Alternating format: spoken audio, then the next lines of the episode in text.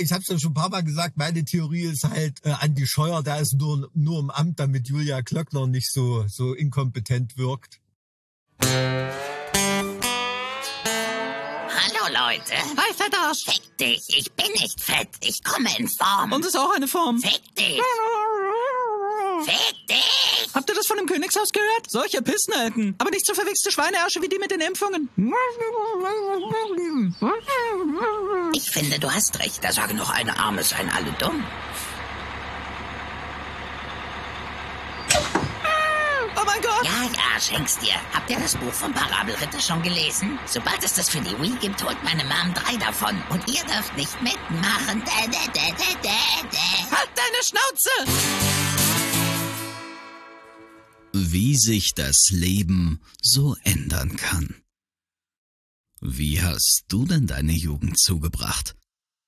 In Wissenschaftswettbewerben, Museen, der Bibliothek oder mit dem Verfassen von Sonetten? Ne? Ja auch nicht. Wir hatten Bushaltestellen. Oder Brücken. Oder Scheunen. Oder Abbruchhäuser. Oder Hochstände. Oder Wettertraufen. Wetter was? fragt das Stadtkind. Äh, Dort jedenfalls standen wir dann und äh, haben getrunken. Nein, wir wollen es nicht beschönigen. Wir haben uns besoffen. Wiltener Goldkrone mit Anlauf in den Hals gerammt, ohne Rücksicht auf Verluste, die Realität aus dem Kopf geprügelt, die Umdrehungen durch den Körper geschädelt, bis jedes noch so trostlose Stück harten Asphalts zum gemütlichsten Nachtlager wurde. Langeweile, entschärft durch Destillat, Stumpfsinn mit Alkohol wieder zum Flutschen angeregt, Tagträume mit Brandwein gefüllt, bis sie sich wie das echte Leben anfühlten. Später sollten wir erfahren, dass dieses echte Leben eher der Taubheit gleicht, die den Rausch nach sich schleppt. So Leute, hier, das war mal ein äh, Ausschnitt aus Alex neuem Buch. Du kannst sie nicht alle töten, überleben unter Idioten. Ein Ratgeber. Demnächst auch in ihrer Nähe und überall, wo es Bücher gibt. Bücher, Filme, Spiele. Ist es ein Buch? Ich habe den Überblick verloren. Aber erstmal viel Spaß bei Folge 44.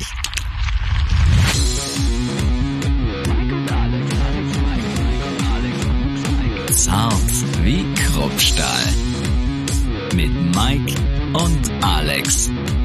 Folge Nummer 44.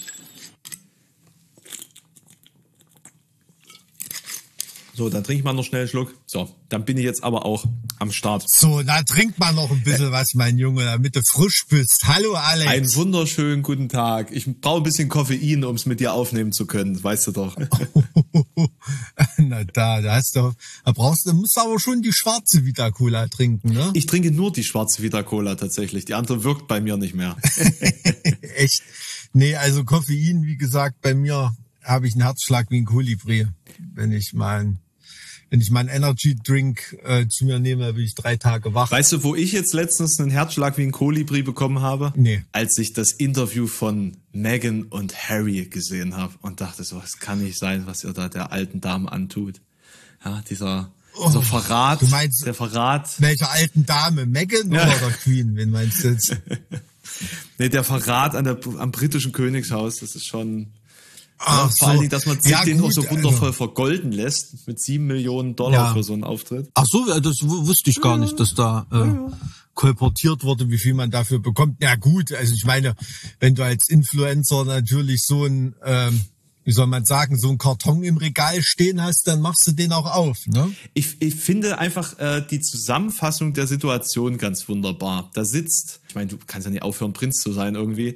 Da sitzt ein Prinz und eine Schauspielerin, äh, die ins Königshaus sozusagen sich vermählt haben, zusammen in einem kalifornischen Garten mit einer Milliardärin und weinen darüber, wie unangenehm es ist, königlichen Blutes zu sein. Während sie dafür sieben Millionen Dollar bezahlt bekommen. Ja, aber ich glaube, ich glaube, das ist bei den Leuten da draußen schon auch dieser Widerspruch, der die anzieht. Ne? Dieses, das hat ja auch bei, bei Diana, die, die das ja nun wirklich äh, ähm, bezahlt hatten mit ihrer mentalen Gesundheit und auch mit ihrem Leben wahrscheinlich in diesem goldenen Käfig. Mhm. Ne? Die, diese Figur, das, das zieht bei den Leuten schon. Also sehen zu wollen, dass die Schönen und Reichen auch unglücklich sind. Das ist, glaube ich, so dieser Hauptantrieb. Und das würde alles nicht funktionieren, wenn die nicht, äh, wenn die nicht schön und reich wären. Gut, ähm, reich sein reicht auch im, im Falle vom britischen Königsreich. Schön sind da die wenigsten.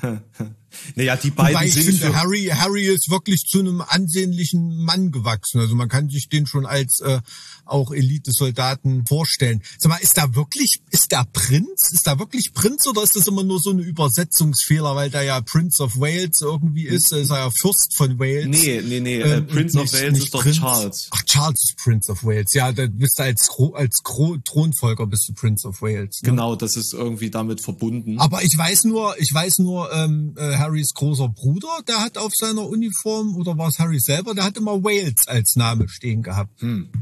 Also, Was? Bin, aber da bin ich, da bin ich nicht. nicht Hängt das da vielleicht da, so damit zusammen, drin. dass er ja der Sohn vom Prince of Wales ist? Kann sein, ja. Also wie gesagt, Wettiner, Schwarzburger, Sachsen, Kuper, Gotha, kannst du mich alles fragen, aber britisches, obwohl ich wollte gerade sagen, das ist nicht so weit davon entfernt. aber ähm, nee, nee, das ist ja, sind ja die Stammväter da, aber das habe ich da ein bisschen aus den Augen verloren. Ne? Da hängt ja Hannover auch noch mit drin irgendwie. Äh, das ist dann aber schon kein buntes äh, Wissen aus der bunten mehr. Das ist dann schon wieder eher Geschichte. Aber ja, ich finde, ähm, aber trotzdem am bizarrsten äh, in dem Trio ist natürlich, finde ich trotzdem Oprah Winfrey immer noch. Also die ist ja mittlerweile auch wirklich bizarr, oder? Also so von ihrer Erscheinung her. Ähm, ja, bizarr. Ähm, ich glaube, bizarr trifft es ganz gut, weil ich, weil ich es auch nicht anders umschreiben kann. Also als als Person so unfassbar, wie wie es ein wie es eine Person aus wirklich sehr, sehr schlechten Verhältnissen in diese mhm. Machtposition geschafft hat. Mit dieser Art und Weise, es ist unfassbar, ja. wie, wie ein einzelner Mensch das leisten kann. Und, und ich will gar nicht wissen, wie das am Ende des Tages möglich war. Du, also ja, da schwingt aber jetzt so eine unlautere Unterstellung irgendwie mit, oder? Ich finde sie gruselig. Also ich, ich finde sie gruselig. Ich, ich finde die, ich finde die auch gruselig, aber ob sie ihren Weg nur mit unlauteren Mitteln gegangen ist oder nicht, das kann ich nicht einschätzen. Ich weiß nur, dass ich mal auf dem Hawaii-Urlaub zwei Kilometer Umweg latschen musste wegen wegen ihrer Villa, weil, ich, weil man da nicht übers Grundstück durfte. Ähm, aber äh, auf auf ähm, Maui war das. Ansonsten näher bin ich ja nie gekommen. Als zwei Kilometer. aber wenn es überhaupt da war an dem Tag. Also die haben da ja nicht wie im Buckingham Palace eine Flagge gehisst oder so. Also Oprah Winfrey ist, ist wie so eine, eine moderne hohe Priesterin, ja. ne? fast wie so ein Medium, so wie Pythia früher in Delphi oder so die da wirklich so auch für die, ich meine selbst für Influencer, die Millionen Follower haben, ist Oprah Winfrey trotzdem noch mal so ein Wirkungsverstärker. Das ist doch krass, oder? Das, das ist die Frau, die zu mächtig ist, um Präsidentin zu werden. Wahrscheinlich, ja, oder? Das kann schon sein. Weil man ja, hat ja, man ja. hat ja äh, zur letzten Legislatur spekuliert, ja, wird Oprah Winfrey sich äh, quasi ins Rennen werfen. Gab ja genug Wahlbeobachter, die gesagt hätten, das wäre natürlich eine Sache, die relativ wahrscheinlich. Echt? Hatte die das in Erwägung gezogen? Oder? Also ich weiß jetzt nicht mehr, ob es dazu irgendwelche Punkte gab, aber es gab Beobachter, die gemeint haben, das wäre ähm, eine relativ safe Geschichte. Hm. Ähm, vor allen Dingen. Und dann waren es doch nur irgendwelche Hip-Hopper, ne? Der ist ja jetzt geschieden, ne? Oder beziehungsweise die, die lassen sich jetzt scheiden. Aber äh, ich verwechsel die immer. Also, KG West ja, ist genau, das, ne? Genau. Ich verwechsel den immer mit Jay-Z. Ja, ja, ich. Äh, ja, also die Musik vor allem verwechsel ich immer. Vom diffusen Fame, den man wahrnimmt, ne? Man, man verwechselt das dann, wenn man nicht so tief drin steckt. Ich weiß schon. Ja, also das ist, ja, das ist mir schon klar, dass das, was weiß ich, Megastars sind heutzutage, aber das geht so komplett an einem vorbei. Man hat überhaupt kein Gefühl dafür, wie groß die sind. Und so, so ähnlich ist ein bisschen ist das bei Oprah Winfrey auch, nur halt noch zum Hoch Genau, deswegen so ist das ungefähr, ja so skurril, ne? wie mächtig und, und allum, all, all, allumfassend bekannt mhm. diese Person ist, mhm. weltweit. Ja, na gut, sie ist da die Medienentwicklung mitgegangen. Ne? Also ja wirklich von von einer stinknormalen. äh, Hat die mal groß anders angefangen als unsere Arabella Kiesbauer Nee, ich glaube nicht. Ich äh, glaube, die hat auch, die hat auch als Brit oder oder Andreas Türk oder so. Das war doch oder Hans Meiser. Das war eine stinknormale Talkshow bei ihr, oder? Sie hat irgendwie mal ähm, als, als Sprecherin war sie in der Show dabei und dann hat sie relativ easy ähm, eine eigene Show bekommen im Regionalfernsehen. Ich wollte, glaube ich, sogar mal ein, ein Video über Oprah Winfrey machen, weil dieser Lebenslauf so faszinierend ist. Äh, und dann hat sie sich da halt so zumindest die Quellen, die man so findet, so auf beim, beim ersten Schauen, hat sie sich da halt einfach Stück für Stück hochgearbeitet. Und ihren eigenen Fernsehsender dann irgendwann gegründet und der war dann einfach so erfolgreich, dass das funktioniert hat. Ja, finde ich, finde ich schon krass. Also das ist eine im, im, im, im besten Sinne, im besten Sinne, sagen wir mal, äh, amerikanische Story. Ne? Auf jeden Fall. Und vielleicht ist es deswegen auch so, so eine leuchtende Gestalt in dieser Gesellschaft, weil sie eben das verkörpert. Ja, aus dem, aus schlechten Verhältnissen das Größte erreicht, was man erreichen kann. Meinst du, die hat in den USA noch so diesen, äh, diesen Anstrich, diesen Anstrich von, das ist eine von uns. Ähm, Ja, ich So, denke. so, dass sie, dass sie Ja. da in die, wie soll, wie soll man sagen, äh, in die unter, ab der unteren Mittelschicht besonders ihre Auf jeden Wirkung Fall. hat, ja. Auf jeden Fall. Also ich, so wie, wie sie sich gibt, sage ich mal, wie das in den Talkshows wirkt. Ich meine, ich bin jetzt kein Experte, ja. Ähm, man, man sieht ja nur immer diese, diese Ausschnitte. Ist das schon irgendwie so ein, so ein äh, nahbareres Gefühl? Also man, man merkt das schon, dass da äh, nicht mehr viel Ver, Verwurzelung ist mit der, mit dem, ähm, mit der unteren Gesellschaftsschicht, sage ich jetzt mal, wie du es definiert hast. Ähm, aber äh, es wirkt auf jeden Fall noch nahbarer als ähm, Oder so. Aber ähm, äh, eigentlich wollten wir ja gar nicht über Oprah Winfrey äh, ko- Nee, kurz sprechen. nee, du aber wolltest irgendwie- dich ja über über Harry und, und Meghan. Wa- Was haben die eigentlich alles so erzählt? Also mir ist nur diese äh, Aussage untergekommen, dass da im Buckingham Palace drüber geredet wurde, wie schwarz denn das Baby werden wird. Das ist zwar total traurig, aber man kann sich echt vorstellen, ähm, dass das da so gewesen ist. Oder hast du da Zweifel dran? Also äh, ich zweifle da überhaupt nicht Nee, dran. ich auch nicht, ne?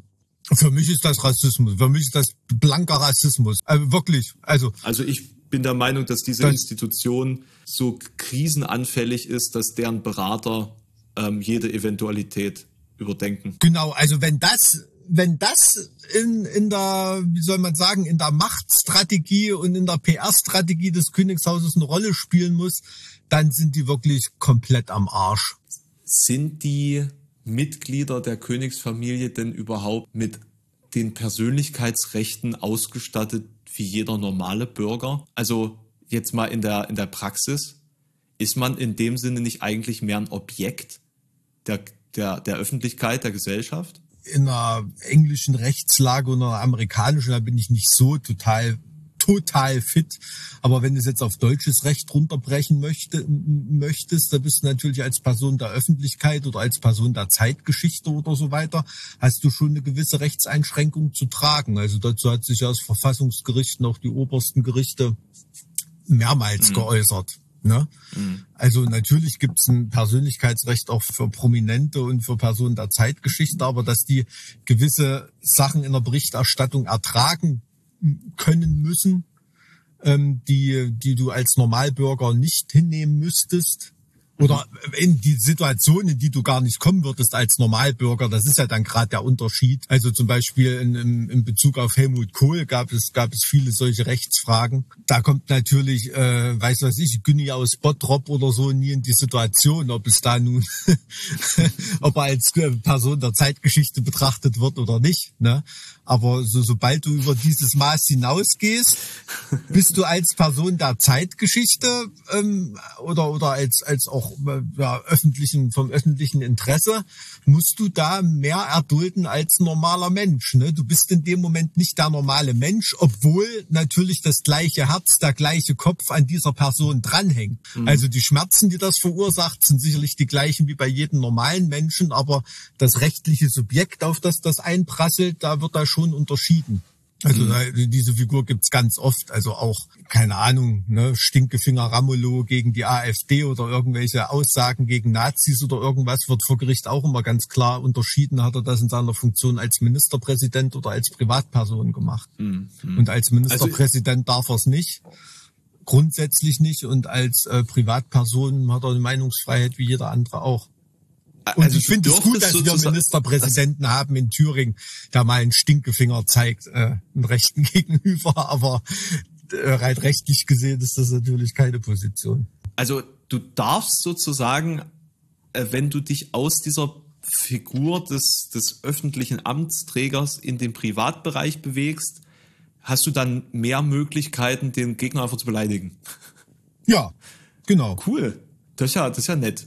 Genau. Gut, guter, guter Hakenschlag. wenn, wenn du als, also das ist, da wird, wird ein, also wenn diese Amtsträgereigenschaft so eindeutig abgrenzbar ist, ne? In England, das englische Königshaus, die haben ja auch repräsentative Funktionen, ne? Dafür werden sie ja auch bezahlt vom Staat. Und das kann sich keiner aussuchen, so wie bei uns der Bundespräsident oder so, ne? Sondern da wirst du hingeboren und kannst es dann bestenfalls wie, wie Harry und Meghan, ähm, kannst es dann irgendwie versuchen, hinter dir zu lassen. Also ich bin da wirklich auch hin und her gerissen. Trotzdem ist es irgendwie so, ah, so blaublütiges Influencertum, Jet Set, High Society, auch eigentlich eher eine Sache, die ich, die ich verabscheue. Ne? Also ich bin da so, so ein bisschen hin und her gerissen, muss ich ehrlich sagen. Ja, na vor allen Dingen der Umstand, dass man sich halt nicht zurückzieht. Also Mhm. man, man, ich finde es schwierig zu argumentieren. Wir möchten uns, ähm, wir, wir, wir ertragen sozusagen auch diese ewige Dauerpräsentation unserer selbst nicht. Mhm. Wir möchten uns zurückziehen, um dann Netflix-Dokumentationen ähm, zu bekommen, um dann Interviews für Millionen von Euro Gage zu, zu geben und dann quasi mit aller Macht wieder in die Öffentlichkeit zu drängen. Aus, naja, auch aus Kostengründen, klar. Ja klar, und dieser, also, ja, dieser Zwiespalt, also den sehe ich auch absolut, aber ist für mich ja auch ein, ein Stück weit verständlich. Kann man nicht einfach Influencer sein, ohne blaublütig dabei sein zu müssen? Ne? Also und, und muss man da diese alte genetische Familiengeschichte völlig verleugnen dafür? Oder kann man diesen Fakt, dass man nun einfach mal in der Öffentlichkeit zu einem bestimmten Zeitpunkt gestanden hat, weil man ein Royal war, nicht in seine neue Lebensgeschichte perpetuieren sozusagen? Den, den Ansatz verstehe ich jetzt ehrlich gesagt nicht. Also meinst du im Endeffekt, dass man, wenn Ja, man das dann, einzige, äh, das einzige, sorry, was konsequent wäre, wäre doch, wenn die jetzt auf eine einsame Insel oder einen Wald ziehen oder so, nie wieder hört irgendwas je- jemand von denen. Ne? Also eine, eine, eine öffentlichkeitswirksame berufliche Betätigung oder Form des des, Ein des Einkommenserwerbs ist ja denen nicht möglich, ohne dass man ohne dass man nicht sagen könnte, na das ist aber inkonsequent. Die wollen damit nichts mehr zu tun haben und jetzt, weißt du, was ich meine? Genau. Du, also alles andere wäre irgendwie akzeptabel, außer Fernsehstars oder, oder Serienstars. Ja, oder, ja, ja, ja, oder, äh, eben. sowas werden zu wollen als nächstes. So, und das, das ist halt so dieses, Mensch, es ist jetzt nicht mal so, dass ihr euch mal ein paar Jahre zurückgenommen habt, dass man sagen kann, okay, ihr habt eure Batterien wieder aufgeladen oder sowas. Nee, ihr seid sofort wieder da, um, um sozusagen das Momentum nicht zu verlieren. Ja, Und ja, da, da also ich klingt das für mich irgendwie un, unehrlich. Ja, also es scheint inkonsequent, aber also für mich ist es aus deren Sicht ist es verständlich. Also man weiß ja auch nicht, also wenn diese Geschichten, also und davon gehe ich aus, wenn die, wenn die dann stimmen, ist denen ja auch ein großes Maß an Unrecht angetan worden. Das will man ja vielleicht schon irgendwie auch, ja, es ist zwar nicht so ein Rachegedanken hat man da wahrscheinlich auch oder dass da noch irgendwie Rechnungen offen sind oder irgendein ein, ein Hofmarschall dort oder irgendein ähm, Protokollbediensteter, der den da ganz übel mitgespielt hat oder so, dass man den dann doch noch eins mitgeben will. Also angeblich hat Megan ja auch den Bediensteten hart mitgespielt. Soll wohl auch keine angenehme Persönlichkeit sein. Also das ist halt so dieser, dieser Schlagabtausch aus allen Richtungen. Ja, ja. Und ähm, Das ist ja das, mal- das ist das, warum Oprah Winfrey, warum die da jedes Mal eine High Five gibt in, in ihrer Redaktionsrunde, wenn es da Neuigkeiten Ja. gibt. Ne? Das ist halt eine, eine never-ending Story, die die absolute Aufmerksamkeit generiert. Ne? Und das ist auch, ja, das ist für mich auch einer, also das englische Königshaus, das ist doch sowieso nur noch Entertainment. Also um was anderes geht's doch da gar nicht. Also wenn es die, wenn der Staat aufhören würde, die Royals zu finanzieren, würde das die Yellow Press übernehmen, bin ich mir absolut sicher. So als als Farming Project, ich weißt du? Finde ich sehr interessant, den, den Ansatz. Ich äh, stimme dir da komplett zu. Also wenn man auch überlegt, wie, wie äh, präsent, sage ich mal, die, die britischen Royals in Deutschland sind, Mhm. ähm, aber auch halt in anderen Teilen der Welt, dann äh, ist das schon, glaube ich, ein sehr einträgliches Geschäft für viele. Ja, ja, also ähm, ähm, absolut. Also Royals in der Nähe von der Bay Area sind mir als Thrash Metal Fan natürlich lieber als als äh, äh, als welche im Buckingham Palace, aber es ist eine es ist schon eine, insgesamt wirklich grotesk und bizarr. Ja, diese Strukturen, die sind einfach dazu angelegt, Menschen kaputt zu machen. Ich meine, guck dir mal die, die Queen an, die wird wahrscheinlich so alt werden wie, wie ihre, wie ihre Mutter. Die ist ja auch weit über 100 Jahre alt geworden oder so. Aus so einem Holz sind halt nicht alle Menschen geschnitzt, ne, die so unerbittlich so viel so viel mitmachen und ertragen können und äh, im positiven wie, wie im negativen Sinne. So ein höfisches System heutzutage ist einfach dazu darauf angelegt, wenn es so ist wie in England, Menschen kaputt zu machen und zu deformieren. Das, ja, ja. Das. Ich denke aber auch nicht, dass das jemals anders war. Also ähm, ich glaube, nee, der, der Druck nicht. auf, auf, auf die repräsentativen Figuren des Staates hm. Äh, der ist schon immens. Ja, ja, aber heutzutage kommt halt, also ich wie will gesagt, auch nicht in der, in der Situation von Jens Spahn und Andy Scheuer sein, ne? ähm. Stream Team. Also wie gesagt, ich habe es ja schon ein paar Mal gesagt, meine Theorie ist halt, äh, Andi Scheuer, der ist nur nur im Amt, damit Julia Klöckner nicht so so inkompetent wirkt. Ne? Aber das ist schon ein Dream Team. Fand ich auch dieses Meme, was von der heute Show darum ging, wo die brennende Hindenburg der Titanic zur Hilfe kommt. das habe ich nicht gesehen, wie großartig. Das fand ich äh, absolut treffend. Also. Aber weißt du, es ist ja irgendwie so, als ob kein Minister glimpflich aus dieser Sache rauskommt. Jetzt gibt es wohl massive Betrügereien mit den Hilfszahlungen. Ist das Altmaier oder ist das Kanzleramt direkt, diese Hilfszahlung da? Also, also tatsächlich war in dem Beitrag, den ich dazu gelesen habe, ging es um, um Altmaier. Der hat äh, die Zahlung jetzt komplett einfrieren lassen, weil dieser Betrug wohl so außer Rand und Band ist, äh, dass man den nicht anderweitig irgendwie jetzt nebenbei aufarbeiten kann. Äh, es ist ja wohl so, äh, dass ja nur die, die berechtigten Dritten Hilfsleistung äh, mhm. anfordern können, also Steuerberater. Mhm. Äh, die werden aber oder sind beziehungsweise nicht eingehend geprüft worden oder nicht mhm. eingehend genug geprüft worden. Das heißt, es haben sich irgendwelche Leute als Steuerberater oder, oder quasi äh, so. diese, diese berechtigten Dritten angemeldet, die gar nicht dafür äh, berechtigt waren hm, und haben hm, im hm. Namen von Unternehmen Gelder beantragt, die sie überhaupt nicht beauftragt haben. Ach so. Und die haben einfach das Geld eingesteckt und ja, jetzt ist es weg. Na bingo.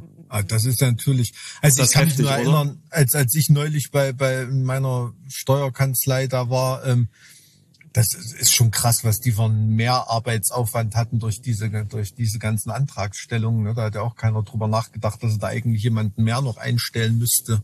Jede Steuerberaterkanzlei nur für dieses Antragsverfahren. Klar, also, ähm, dass es da zu Betrügereien kommt, das hätte man sich ja eigentlich auch denken können. Aber ich hätte erwartet, ähm, dass es da irgendwie eine Liste von zertifizierten Steuerberatern gibt. Also da hat irgendjemand, da kann ich quasi hingehen und sagen, hier, äh, och, äh, Tischler, Tischler Prinz aus Nemsdorf, äh, für den beantrage ich jetzt mal die, äh, die Corona-Hilfen. Das haben die scheinbar so gemacht tatsächlich. Ganz genau. Ähm, und wie das möglich ist, frag mich nicht. Ich habe das äh, bei, bei Business Insider gelesen. Ähm, und da war eben die äh, Sprache davon, dass eben die Prüfungen nur sehr lax durchgeführt worden sind oder eben gar nicht durchgeführt wurden und mhm. dementsprechend da Leute durchs Raster gerutscht sind, die das dann ausgenutzt haben, das System. Ja, natürlich. Das ist dann immer der, der, ja, es ist ein Kollateralschaden dann, ne, wenn man die bürokratischen Hürden möglichst tief halten will und auch das, das Antragsverfahren so gestaltet. Aber der, der Effekt davon ist doch jetzt, dass wiederum keiner mehr äh, Hilfen kriegt. Äh, das ist, das ist dann kein Kollateralschaden mehr, das ist dann der Totalschaden. Kollateralschaden, der sich zum Totalschaden durchgefressen hat, sozusagen. Ne? Ähm, absolut. Aber wenn man schon dieses äh, dieses Erfordernis, dass das nur Steuerberater stellen können, hat. Ne? Das ist ja eine weitere bürokratische Hürde. Ne? Das Antragsverfahren ist dann entsprechend komplizierter, dass das nicht jeder Laie ausfüllen kann wahrscheinlich und eine Antragsberechtigung dann nur ein Steuerberater im Namen seiner Mandanten hat. Naja, berechtigte Dritte. Berechtigte Dritte. Also ich weiß nicht, ob das mehr umfasst als Steuerberater. Also deswegen ja, habe ich das versucht, sicherlich. so also wahrscheinlich, dass, ne? wahrscheinlich gibt's da noch bestimmte Anwälte mit mit äh, steuerrechtlichen Zusatzqualifikationen oder oder Firmen, die die quasi selber Steuerberatereigenschaften haben oder so. Ne, kann ja sein. Ist interessant, ja. D- Wie gesagt, die Deutschen sind schon lange kein Volk der Dichter und Denker mehr, beziehungsweise tun sie das äh, Dichten und Denken nur noch zum Betrügen einsetzen. Ist schon sehr, äh, sehr gescheit, sich sowas auszudenken, muss ich mal Aber so es sagen. ist natürlich also auch wieder typisch, es ist natürlich auch wieder typisch deutsch, dass das ein Problem ist. Meinst du, ein Betrug in dem Umfang wird in Griechenland oder Italien jemanden interessieren? Bin ich mir nicht so sicher. Tja, ich hatte letztens eine Kolumne von Sascha Lobo gelesen im Spiegel. Oh, der, der Typ ist für mich irgendwie, ist der mir dermaßen unsympathisch, aber was der schreibt und von sich gibt, ist immer super gut. Also der, ich, ich bin, ich bin auch nicht immer ganz so seiner Meinung, ehrlich gesagt. Ähm, aber die, diese Kolumne, die ich gelesen habe, ich krieg jetzt leider nicht mehr zusammen, wie der Titel war, ähm, die hat wirklich vollkommen getroffen. Da hat er von Grollbürgern gesprochen. Das sind vernünftige Menschen, die nicht Wutbürger sein wollen, aber so wütend sind, dass sie mittlerweile eigentlich nur noch, nee, also sie sind einfach nicht mehr in der Lage, wütend zu sein und es hat sich tiefer abgesetzt als halt ein Groll auf dieses ganze, wie er es nennt, äh, Politikversagen in dieser Krise. Da hat er auch was angesprochen, was ich ganz interessant fand. Ich weiß jetzt nicht, inwieweit das stimmt, da kenne ich jetzt die Quellenlage nicht so. Ähm, er meinte jedenfalls, dass die derzeitige Unterversorgung mit Impfstoffen ne, äh, im Vergleich zu dem, was, was wir in Großbritannien sehen beispielsweise, damit zusammenhängt, dass man zu Beginn der Krise zu geizig war, sich äh, entsprechende ähm, Mengen zu sichern. Und dass sozusagen alles, was gerade abläuft, damit zusammenhängt, dass der deutsche Staat an der, an der schwarzen Null festhalten will. Und da denke ich mir doch, es kann, also ich meine, niemand kann doch so dämlich sein und glauben, dass man billiger aus einer Krise rauskommt, indem man sie länger laufen lässt. Hä?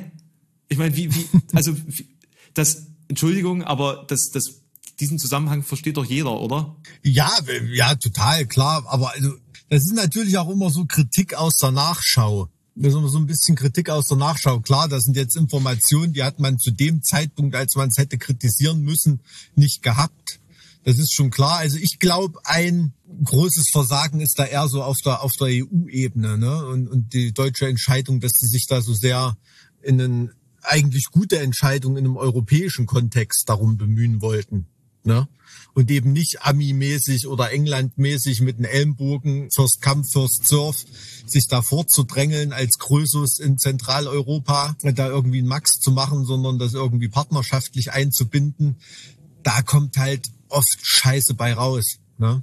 Es ist halt leider so. Das ist im, im deutschen Vereinswesen genauso viel wie auf staatlicher Ebene wahrscheinlich. Also, Ähm. wenn du eben die Aussagen gegenüberstellst, wenn, wenn Biden davon spricht, bis Mai alle geimpft zu haben oder beziehungsweise genug Dosen zu haben, um alle zu impfen und Angela Merkel sagt ja, im September können wir allen einen Impfterminvorschlag machen.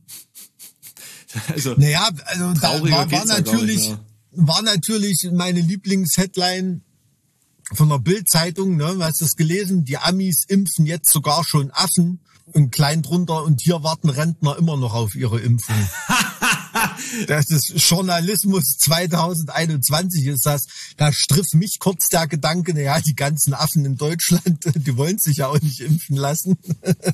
Also auf so einem Niveau ist man dann schon angelangt. Ne? Das erreicht dann den Krollbürger noch, wie Sascha Lobo den identifiziert hat. Aber ist natürlich wieder mal ein total treffendes Bild von ihm. Ne? Das meine ich. Also der hat schon echt eine Gabe, eine Gabe da, da genau ins Ziel zu treffen. Also ich würde es vielleicht nicht als Krollbürger, aber es ist so ein tief verankerter. Mittlerweile sind die Leute ja nur noch zynisch. Ja. Ne? Also das ist ja gar kein Aktivismus mehr, irgendwas zu verändern zu wollen oder irgendwie was besser machen zu wollen, sondern es ist einfach nur noch so ein verbitterter, unproduktiver Zynismus apropos, bei, bei vielen das Menschen. passt, das ist ja eine super Überleitung zu meinem Buch. Ach, du hast ein Buch? Na, noch nicht, Da aber, gar aber nichts von gehört. demnächst, demnächst. Nee, aber so. unproduktu- unproduktiver Zynismus, das passt sehr gut da rein. Nee, ähm, Hast du dem Kapitel gewidmet oder was? äh, da, da, also das Buch ist dem gewidmet, aber ähm, nee, ähm, äh, ich äh, habe äh, tatsächlich in dem Buch alle möglichen gesellschaftlichen Themen irgendwie so ein bisschen gestriffen, aber auch persönliche ähm, Entwicklungsstufen nachvollzogen und so ein bisschen meine Generation auch aufs Korn genommen. Das ist so der, der Wirkbereich dieses Buches. Und du kannst sie nicht alle töten, ist im Endeffekt der Ausdruck dessen, wie zynistisch äh, das ist. Zynistisch. Das ist ein inter interessantes Wort. Nee, das klingt noch härter, härter als zynisch. Nee, also erscheint am 23.03. Na, Ich sag ja, bist ja jetzt gerade mitten in der Promo-Phase, oder? Und natürlich äh, in Ermangelung von Möglichkeiten, ohne jegliches Tamtam mit äh, Lesereise und Unterschriftenaktion und so weiter und so fort. Das ist das Einzige, was man sich da so als Feedback dann persönlich abholen könnte, fällt mal wieder aus. Deswegen bin ich ein bisschen davon abhängig, dass mir Leute online zumindest sagen, was sie davon halten. Also falls ihr irgendwie äh, Bock habt, euch paar Minuten mit einem Buch auseinanderzusetzen, dann könnt ihr euch das ja mal verköstigen. Ist auch nicht so lang, sind nur so 230 Seiten, glaube ich, so in der Drehe. Kann man ganz gut in Etappen lesen. Ich habe das in kleinen Deutungshäppchen, sage ich mal, verfasst. Auch mit Hinblick darauf, dass man ja so lange Fließtexte eigentlich gar nicht mehr konsumiert, so im normalen Alltagsleben. Also ich sag mal, früh morgens auf Toilette kann man da schon die wichtigsten Sinnzusammenhänge verdauen. Ja, also ohne jetzt zu sehr ins Detail Ja. gehen zu wollen, aber ähm, morgens auf Toilette schaffe ich auch lange Texte in einem Buch zu lesen, ne, sage ich mal. Weil du musst doch da jetzt gerade mitten in der Promophase von dem von dem Buch sein, oder? Wie sieht denn sowas aus? Mich würde das mal interessieren, ob, ob sich das sehr äh, unterscheidet von dem äh, Gerenne, was man so bei einer Plattenpromo-Phase hat. Ähm, wie, wie läuft das? Hast du da jetzt viele Interviews oder? Also ich kann mir vorstellen, dass ihr da deutlich mehr Stress habt. Theoretisch müsste ich jetzt demnächst noch ein paar Interviews haben und so Zeugs, aber das fängt jetzt nicht so im Vorfeld an, Ach so. ähm, dass man da Wochen im Voraus schon irgendwas zu tun hat. Ja, also ich weiß es tatsächlich noch nicht, wie sich das angeht. Mal gucken, ich bin da mal gespannt. Hm. Na gut, Also wir haben ja. jetzt ähm, Promo-Fotoshooting gemacht, tatsächlich im Vorfeld. Ach, das habe ich gesehen. Hast du da einen Kettensägenschein gemacht dafür, oder? Auf jeden Fall, genau. ähm, dahingehend ähm, war es natürlich ein bisschen aufwendig, Hm. Ne, weil ich auch noch mich zum Pyrotechniker habe ausbilden lassen müssen im Vorfeld und solche Dinge, weißt du? Ja, genau. ist schon klar. Was, was tut man nicht alles? Was tut man nicht alles, dass dann am Ende ein schönes Bild dabei rauskommt, genau. nee, also äh, es ist schon angedacht, da Interviews zu geben, aber inwieweit das irgendwen interessiert. Ja gut, stimmt. Das ist ja, sagen. das ist bei einem bei einem Buch, glaube ich, ja so rein von den Promo-Vorläufen ein bisschen anders. Ne, da muss eigentlich so der Hauptklatsch in der Öffentlichkeit kommen, wenn das Buch in Läden schon steht. Ne, Das ist, Genau, ähm, weil die Leute dann ja quasi dann danach greifen oder gar nicht danach greifen. ja, ja, ich verstehe. Vielleicht haben ja die Läden bis dahin auch wieder offen, ne? Kann auch sein. Haben sie ja. Haben sie. Also Buchläden sind wieder offen. Ja, perfektes Timing, oder? Ja, ich hatte auch so ein bisschen Angst, aber ähm, Buchläden sind tatsächlich vom, vom Lock Lockdown mittlerweile ausgeschlossen. Na sowas. Naja, ne, da wünsche ich dir auf jeden Fall viel Erfolg. Ich bin äh, gespannt auf die Fotos und auf das Buch an sich natürlich auch. Ja, ich kann es halt wirklich noch gar nicht einschätzen, ne? weil es ist ja nur das erste Mal, dass ich sowas in der Form veröffentliche. Und äh, das kann natürlich total nach hinten losgehen. Ja, du, ey, ich glaube, Ähm. es gibt noch, es gibt noch genug Leute, die Bücher lesen. Das ist so ähn ähnlich wie bei der Plattenindustrie. Die jammern zwar alle, aber man kann da immer noch einen Haufen Geld mit verdienen. Äh, solange du dann nicht äh, irgendwann so durchdrehst wie Attila Hildmann. Nee, ja, gut, der hat ja aber auch eine Million Kochbücher bis dahin verkauft. Ja, da, da hat er schon, schon, schon ordentlich was gemacht, ja, auf jeden Fall. So, so viel Ja, wird's also, jetzt beim ersten Wurf nicht werden, denke ich, ne? Ich äh, denke auch nicht. ey, ey, man weiß es nie. Du weißt doch nie, was passiert. Keine Ahnung. Also ich glaube, es wird so sein wie immer, dass es, dass etwas passiert, aber nicht genug, dass man sich denkt, ja krass. Was muss denn passieren, damit du dir denkst, oh krass. Also in der, in der Festivalbranche, in der T-Shirt-Verkaufsbranche, in der Bücherschreibbranche, was müsste dir da passieren, damit du denkst, oh krass. Jetzt, also nicht nur aufs Buch bezogen. Ja, insgesamt, das klang jetzt so wie, mich überrascht da ja eh nichts mehr. Naja, also mir ist ungefähr bewusst mittlerweile, wie es so läuft, wenn man irgendein Projekt neu startet und mit irgendwas an den Start geht, dann, äh, also selbst wenn man eben mit der, mit der ähm, fangestützten Reichweite da reingeht, also wenn ich jetzt das ohne, ohne meine Reichweite veröffentlichen würde, das würde ich, glaube ich, gar nicht erst versuchen. Ja, ja, das ist, glaub ich, stimmt. völliger, Ja, ja. völliger Schwachsinn. Gibt es genug andere, die pro Woche da ihre Bücher ähm, rausbringen. Ja, das ist ja auch das, was für den äh, ähm, Verlag in erster Linie schon mal ein kalkulierbarer Erfolg ist. Ne? Genau, also die wissen im Endeffekt, das, was sie jetzt äh, rein investiert haben, kommt zumindest zurück. Hm, Also gut, das können sie nicht wissen. Das ist natürlich auch immer von Influencer zu Influencer unterschiedlich. Also ähm, ich hab, weiß das noch von meinem damaligen Management. Mit der Idee damals kam, aber es nicht umsetzen konnten, weswegen ich das dann selber gemacht habe, als, als wir uns dann getrennt hatten. Die haben gemeint, naja, ist ganz schwierig. Die hatten mit irgendwelchen TikTokern da ein Buch rausgebracht und das hat sich 15 Mal verkauft. Oh, cool. Und die hatten irgendwie eine Million Follower auf, Inst äh, auf, auf TikTok. Also ist halt so dieses, die Frage, hm, gut, welche Reichweite macht jetzt was mit. Ja, es ist ja bei vielen Influencern, muss man auch sagen, ne? also da kann der Verlag auch nicht unbedingt erwarten, dass sie da 200.000 Bücher nach Indonesien verkaufen. Ne? Also ähm, wenn, man, wenn man mal ganz ehrlich ist, wenn du weißt, was ich meine. Ähm, wenn man nur nach der Followerzahl geht. Ich glaube schon, dass, wir, dass es ein, halt ein gutes Sprungbrett ist. Ne? Man kann dann eben auch beweisen, dass man besser ist oder noch mehr ist als die Followerzahl, als die sowieso schon treuen Anhänger, die man, die man hat und die man natürlich als allererste nicht enttäuschen darf. Ne? Das, das vergessen Leute immer, finde ich, viel, viel zu sehr. Also gerade auch Bands, die dann irgendwann mal auf einer Erfolgswelle schwimmen und noch Ja, reicher ja, ja. und berühmter werden wollen, die vergessen dann immer, dass sie zuallererst mal ihre bestehenden, ihre alten Fans zufriedenstellen müssen, damit es so weitergeht. Ja, zumal sie ja mit etwas be berühmt geworden sind. Und dann Ja, ja. zu denken, wir machen jetzt was anderes, ist halt eine blöde Idee. Also das mit den Fans sehe ich jetzt nochmal zwei, äh, zweiseitig, weil du verlierst ja auch mit, mit jedem Tag Fans einfach automatisch. Ja, ja, natürlich, klar. sich Leute irgendwie welche andere Sachen Mhm. anhören, angucken, anschauen. So, also du musst sowieso dich steady irgendwie oben halten. Ja, ne? ja. Also dementsprechend, ob, ob ich jetzt überhaupt noch Follower habe, also vielleicht eine Handvoll von den ersten Videos, Mhm. äh, wenn überhaupt, das, das bezweifle ich ja, aber man sollte sich halt nicht komplett verbiegen, nur weil man denkt, das könnte jetzt für den Eintritt in die nächste Phase Mhm. des Wachstums irgendwie interessant sein. Ja gut, da gebe ich dir recht, das ist natürlich auch noch eine ganz andere Dynamik in der Branche, in der du da unterwegs bist. Ne? Also jetzt von der, von der Fanstruktur her, da, da gebe ich dir recht, ja. Na, du, du musst mit jedem Video beispielsweise eine Mindestzahl von Menschen zu Abonnenten bringen. Ne? Mhm. Äh, äh, also ich sag mal, ich brauche pro Video ungefähr 50 neue Abonnenten, damit das Ding wächst.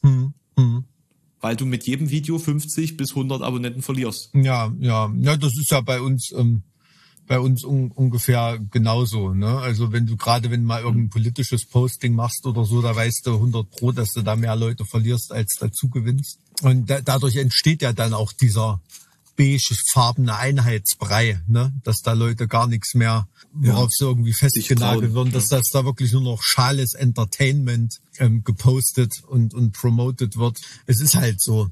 Äh, Jetzt tatsächlich so danach gefragt, wo ich sagen würde, das wäre was, was mich überraschen würde, kann ich so gar nicht in, in Worte fassen oder in Zahlen kleiden. Vielleicht, wenn es jetzt irgendwie richtig viele Artikel in Zeitungen und Zeitschriften darüber gäbe. So, so e- einfach so, ach, schau mal, ähm, das Buch wird dort und dort erwähnt. Wo ich nicht von Anfang weiß, dass es da und da hinkommt, weil ich da zufälligerweise jemanden kenne.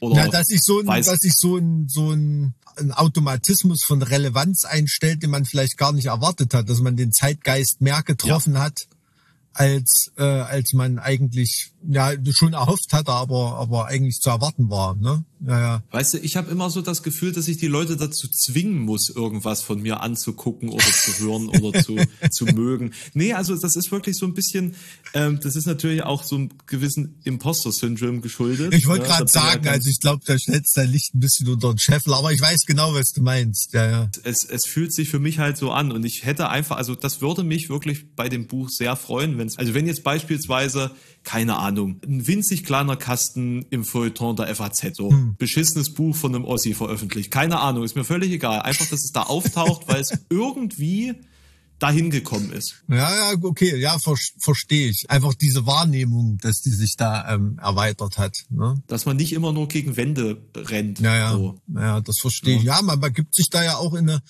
in eine, in eine völlig neue Welt und die Frage ist, wie viel von den Leuten, die sowieso schon um, um einen drumrum sind, äh, kommen da mit oder sind dort auch. Das ist ja immer das Spannende. Sonst hätte ich ja auch einen Ratgeber How to be Metal schreiben können. So, dann Klar, also den, den garantiert gleichen Erfolg hättest du da schon gehabt, aber die, das, der potenzielle Erfolg ist natürlich mit so einer Sache wie jetzt größer. Ja. Ne? Naja, mal gucken. Mal Eine gucken. Lesung auch bei Rock am Ring wäre doch was, oder?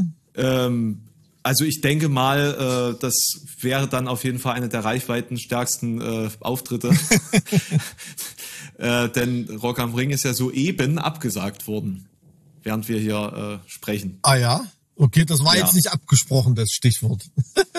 Ach, äh, du, du wusstest das jetzt gerade gar nicht? nee. Ja, äh, nee, also tatsächlich sind alle Live Nation Festivals abgesagt worden. Ah, okay. Ja gut, das war natürlich, wie die im Festivalkalender verortet sind, war das nicht anders zu erwarten. Die sind ja mit als eine der ersten dran. Also ich sag mal, die, die da so im August stattfinden oder so, die haben noch so einen, so einen Hoffnungsschimmer am Horizont. Denkst du, also glaubst du noch dran? Äh, Ich glaube da nicht dran, nee. Aber ähm, was heißt, ich glaube nicht dran? Also ich bin eher da Optimist. Also ich glaube da schon dran. Aber jetzt rein rational betrachtet sind die Chancen dafür schlecht. So, so, so würde ich das Ja. schon sagen. Also wenn du mich fragst, ob es da noch eine Chance gibt, dann sage ich ja. Und ob ich an diese Chance glaube, sage ich auch ja. Aber wenn ich jetzt eine kühle Abwägung äh, bringen sollte, dann würde ich sagen, es ist auf jeden Fall wahrscheinlicher, dass wir dieses Jahr auch gar keine Festivals in Deutschland mehr sehen. Ne, ich kann mir vorstellen, dass in, in anderen Ländern, wo, ja, wie, wie soll man sagen, die, die, die schon, schon, schon eine ganze Zeit einen anderen, ja, nicht, nicht, nicht so viel Pech hatten in der Pandemie oder, oder wo Sachen anders gelaufen sind, wie zum Beispiel ein Festival in Finnland im August oder so, das könnte ich mir schon vorstellen, dass da sowas stattfindet, weil die einfach nicht solche, Ja. nicht solche Zahlen haben. Also, dass da jetzt jemand im, im, im Juli in Prag irgendwie ein Festival macht oder, oder in Deutschland oder so, das kann ich mir nicht vorstellen. Nee. Ist, ist, ist leider so und ähm, man muss ja auch irgendwie sich überlegen, also ich denke mal, wenn Rock am Ring, Rock im Park das heute abgesagt hat, dann sind solche Entscheidungen schon durchgespielt und gefallen in so einem Zeitrahmen von mindestens vor drei, vier Wochen. Ja, ja, ja. Und ich de denke auch, dass, dass da die Entscheidung für Juli, August auch bald fallen muss. Ja, ja, natürlich. Also das, das denke ich auch. Also, ähm, aber wie gesagt, es ist in den Entwicklungen eine Dynamik drin, die das nicht so völlig unmöglich erscheinen lässt. Ne? Also das meine ich mit diesem Hoffnungsschimmer da irgendwie. Aber den habe ich auch das ganze Jahr 2020 über gehabt. Ne? Und, äh, weißt du, was dabei rausgekommen ist? Ich ja, bin da eher ja, so ein Ja. unverbesserlicher, unverbesserlicher Optimist. Ne? Ich habe eigentlich gar keinen Bock mehr, über dieses ganze Thema sprechen zu müssen. Aber es, es gibt halt irgendwie immer noch nichts, was völlig unabhängig von Corona funktioniert, thematisch. Außer hier äh, Harry und Meghan, ne? Harry und Meghan war völlig unabhängig von Corona und vielleicht ist das ja auch äh, ein Geheimnis der großen Aufmerksamkeit, die da gerade jetzt geschenkt wird. Man, man, Hm. man weiß es nicht, weil es halt ein völlig Corona-freies Entertainment ist. Cool. Das ist ja fast schon, Stimmt, das stimmt. fast schon Qualitätssiegel. Auch Ablenkung von den eigenen Sorgen, indem man äh, Millionären und Milliardären mit ihren Sorgen zuschaut. Ja, ja, absolut. Ja, was mich, was ich auch noch im Podcast erwähnen wollte, ist ein kleiner, kleiner Nachruf auf meinen Lars Joran von Entombed. Ähm, das hat mich auch sehr mitgenommen. Der Tod, ähm, Lars Joran Petrov. Ja, hat ja vor, weiß nicht, ist es schon ein Jahr her, dass er diese, diese schlimme Krebsdiagnose hatte? Ja, so ungefähr, ne? Ja, und das ist, wenn man das mal gegoogelt hat oder so, ne, da hat man natürlich bei der, bei den Prognosen, bei der Art von Krebs da schon nichts Gutes geahnt, natürlich, ne. Ich glaube, da war so eine fünf Jahres Überlebensrate von null Prozent oder so angegeben. Oh. Ja, ja. Aber gut, da will man dann irgendwie, ja, bin ich auch so jemand, der die Hoffnung dann irgendwie nicht aufgibt und ich, ach, also das nimmt mich wirklich sehr, sehr mit, weil das echt eine, eine Band ist, also gerade The Left Hand Path, die Platte oder so, die hat mich wirklich völlig in Death Metal reingetreten, da einen Arschtritt gegeben und das ist auch heute noch, wenn mich jemand fragt, mach mal einen Death Metal Song an oder wenn ich mir überlege, ey, könntest du mal wieder Death Metal hören, worauf hast du Bock, dann ist das eigentlich der erste Song, den ich spiele, ne? Noch vor Dismember und Ball Thrower, ne? Das muss man sich mal überlegen. Und ich finde es ähm, natürlich ein wahnsinnig trauriger Anlass, aber ein kleines bisschen getröstet hat mich, was das von riesen Feedback hatte äh, im Internet. Ne? Ja. Es ist ja doch ein Ja. relativ sage ich mal, in Anführungsstrichen unbedeutende Band, wenn man das jetzt hier auf dem, im ganz großen Maßstab sieht und so. Und da war ja eher so ein lustiger, schüchterner Typ oder so, der jetzt hier nicht einen Rockstar gespielt hat irgendwie, aber dass es da so eine riesen Welle an positiven Nachrufen gab oder so, das hat mich dann, das war schon wenigstens ein bisschen tröstlich. Ne? Also da, da, da kann einen auch der Gedanke streifen, ey, wenn man in so einer Situation ist, vielleicht sollte man einfach, ich hätte es ihm gegönnt, irgendwie, dass ein dummes Gerücht rumgegangen wäre, er ist schon tot und hätte diese ganzen Reaktionen auf seinen Tod noch miterleben können. Weißt du, was ich meine? Mhm. Mhm. So, das irgendwie, ja, das ist so ein Gedanke, den ich da eine ganze, eine ganze Weile hatte, als ich das alles gesehen habe. Ja, na, jetzt ja, habe ich es wieder runtergelabert hier, die Stimmung. Tut mir leid. Nee, aber ich, ich, ich habe ja eigentlich ehrlich gesagt auch drauf gewartet. Hm. Ähm, ich ähm, habe in, in dem Video, das ich heute noch rausbringen wollte, natürlich auch äh, ein paar Worte dazu gesagt und habe dann eigentlich gemeint, naja, ähm, ich glaube, Mike wird im Podcast da viel qualitativ ähm, treffender äh, Aussagen dazu äh, finden können, welche Bedeutung jetzt ähm, hm. Entombed hatte für ihn, für, für die Szene vielleicht auch. Also ich habe auch gesehen, dass sehr viele eben da ähm, mit, mit Entombed eine eigene persönliche musikalische Entwicklung halt irgendwie verbinden oder eben einen, einen ja ja äh, absolut also es ist Kollegen. Eine, ja Entombed hm. Entombed ist eine Band die also ich muss sagen, Entombed war eine Band, also weil für mich ist Entombed, das habe ich auch immer geäußert, ne, auch in den, als es den Split gab da, ähm, für mich sind die ohne Petrov nicht denkbar. Ne? Natürlich gibt's die, die, die zweite LP von denen, auf der er nicht gesungen hat, die auch eine wahnsinnig gute LP ist, aber da be äh, bestätigen Ausnahmen die Regel für mich. Ich weiß nicht, was da jetzt noch irgendwie wie kommen soll. Rein musikalisch sind die natürlich in der Lage, weil da die musikalischen Masterminds ähm, ähm, noch da sind, aber jetzt so rein die Stage Presence von dem, ne? Also man hat ihn so wirklich vor Augen, zwischen dem Song, das, im Song das totale Tier, ne, Grimassen ziehen, Headbang, die paar Haare, die noch vorhanden waren, bis zum geht nicht mehr und sobald die Musik aus, Musik aus ist, steht er da, grinst und freut sich so über die Reaktion der Leute. Scheißegal, ob da 2000 oder 20 Leute vor der Bühne stehen. Man hat ihm immer irgendwie angesehen, er hat das Gefühl, er spielt da gerade vor zwölf Freunden äh, einfach seine Seele aus dem Leib, ne? Und, und das ist so, so das, was man, was man von, von ihm irgendwie so, so mitnimmt. Und ich hatte auch noch versucht, ihm letzte Woche oder so noch eine Nachricht zukommen zu lassen. Da hatte ich mir mal seinen Kontakt besorgt. Ähm, aber ich fürchte, das hatten dann auch nicht mehr erreicht irgendwie es ist also ein, ein mhm. komisches Gefühl, wenn ein jemand, der so, und so geht's halt vielen Leuten, ne? Die haben mit Entombed angefangen und Entombed ist so eine Band. Du kennst ja auch, es gibt so Bands wie Five Finger Death Punch ist so eine Band. Da werden dir irgendwann mal in 20 Jahren ganz viele Leute sagen, oh geil, damit habe ich angefangen, harte Musik zu hören oder so, ne? Aber die ja, haben sie ja. seit 20 Jahren da nicht mehr gehört. Entombed war so eine Band, mit der haben ganz viele angefangen und haben nie aufgehört, die zu hören. Das ist ja das Krasse, weil die auch eine musikalische Entwicklung gemacht haben, die sich selber treu geblieben ist und trotzdem die Leute, die sich weiterentwickelt haben, immer, immer noch mitgenommen hat. Also du musst mal überlegen, die haben Rock'n'Roll in Death Metal gebracht auch mit. Ne? Zum Beispiel das Wolverine Blues Album oder so. Das hat dann für ganz viele Leute nochmal eine, nochmal eine extra Welle gegeben. Ne? Also die waren am Anfang von der Death Metal Welle. Das ist ja so, bei Kriegsschiffen würde man sagen, das Typschiff des, des Sunlight Sound, The Left Hand Path, meines Erachtens auch auf keiner Platte besser ausgeführt als auf der. Und wenn dann nur, weil Entombed-Mitglieder auf den anderen Platten, die so ähnlich sind, auch mitgemacht haben, wie bei Dismember zum Beispiel. Und das waren irgendwie immer, immer Innovatoren. Ja, also da ist wieder mal ein Stück ganz, ganz viele Erinnerungen down the drain gegangen, wie man, wie man so schön sagt. Ja, das greift einen dann schon immer an. Also noch zusätzlich zu dieser persönlichen Tragik, dass da jemand mit 49 Jahren schon sterben muss. Ja.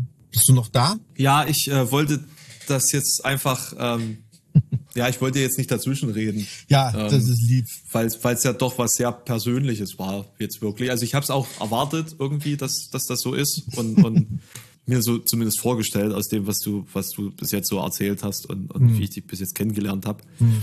Ähm, dementsprechend, ja, schön, dass du, schön, dass du das mit uns nochmal geteilt hast, deine Gedanken dahingehend. Ja, also wie Und, gesagt, ähm, ich glaube, das geht, geht vielen Leuten so. Deshalb war das Feedback da drauf eben, eben so wahnsinnig groß. Und sie haben ja, Entombed hat halt auch einfach ein ikonisches Bandlogo. Eine der paar Death Metal Bands, die ein Bandlogo hat, was fast popkulturell ist. kann man ja sagen. Kann man sich vorstellen, dass das irgendwann mal ähnlich wie, wie ein Van Halen oder Misfits Schriftzug oder so äh, auch auf H&M-Shirts ist oder so. Müssen wir mal Jay-Z fragen oder doch Kanye West, wie die das sehen. Aber ich finde es schön, dass wir zumindest noch mal den, den ähm, noch ein paar Minuten für, für die Musik gefunden haben in unserem heutigen Podcast. Na, das wird uns ja wieder ganz schön nach vorne katapultieren in den Musikpodcast-Charts, ne? Boah, krass, wie wir dann einfach wieder Kilometer an Boden wettmachen. Wie wir an Oli P. und Co. vorbeimarschieren werden. Nee, Oli P. ist, glaube ich, unter uns. Ja, okay, sehr gut. Oli P. ist unter uns. Der macht auch einen 90s-Podcast. Ach, der macht einen 90s-Podcast. Ja, der macht einen 90s-Podcast. Also, das soll jetzt nicht so rüberkommen, ne? Ich hab nichts gegen den, um Gottes Willen. Ähm, Äh, Ich wusste einfach nur nicht, dass der überhaupt noch irgendwie lebt. der macht seine Kohle, die haben, glaube ich, auf Sylt und sonst wo, die haben Hundeläden. Also äh, Zubehör. Hundeläden. Also jetzt nicht, wo du einen Hund kaufen kannst, um Gottes Willen. ähm, also äh, wenn du wenn du eine Hundeleine kaufen willst, für was für eine Gelegenheit auch immer, Auf Sylt. zum Beispiel, ähm, dann ist das dein Mann. Ja, Hundeleien braucht man nicht nur für Hunde, habe ich gehört. Ich weiß es nicht. Ähm, ja, gut, auf das Thema müssen wir jetzt nicht eingehen, aber ähm, interessant, Okay, ich will's nicht wissen. in, in, inter interessant, dass du solche Informationen über Oli P. hast. Ja, ich weiß nur, dass wir, ich habe mir mal die Zahlen so angeguckt, ich weiß nur, dass wir ähm, eigentlich überhaupt gar keine Chance gegen diese ganzen anderen Musikpodcasts haben. Die sind alle so riesig. Dass wir da überhaupt Platz äh, gefunden haben, ist ja schon äh, beeindruckend. Na, wart mal ab, bis wir irgendwann mal von Kaufland präsentiert werden, dann geht's weiter bergauf.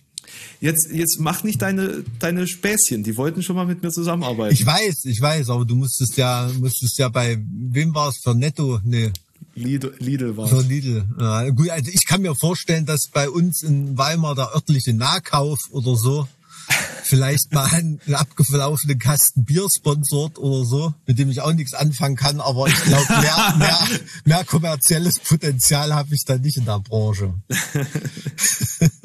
Ja, also es wäre auf jeden Fall schön, wenn wir uns mal wieder live sehen könnten zu einer Folge. Absolut, ja, das sehe ich auch so. Ja, wir haben ja bald, also die 50. Folge ist ja am Horizont, oder? Das stimmt. Das ist jetzt Vielleicht die, sollten die drei- 43., 44.? Ich, ich weiß es schon gar nicht mehr. Keine Ahnung, ich weiß es nicht. Vielleicht ist es schon die 51. Nee, Ja, wir, wir sitzen einfach nur da und reden so vor uns hin. Und aber da vielleicht können wir uns da ja mal was Besonderes einfallen lassen. ja, äh, ich, ich denke, bis dahin haben wir ja noch ein, zwei Wochen Zeit. Da, Genau. da fällt uns bestimmt mal was ein. Gut, alles klar, mach's gut. Tschüss, habt noch einen schönen Tag. Mike? Habe ich dich jetzt ins Koma gequatscht?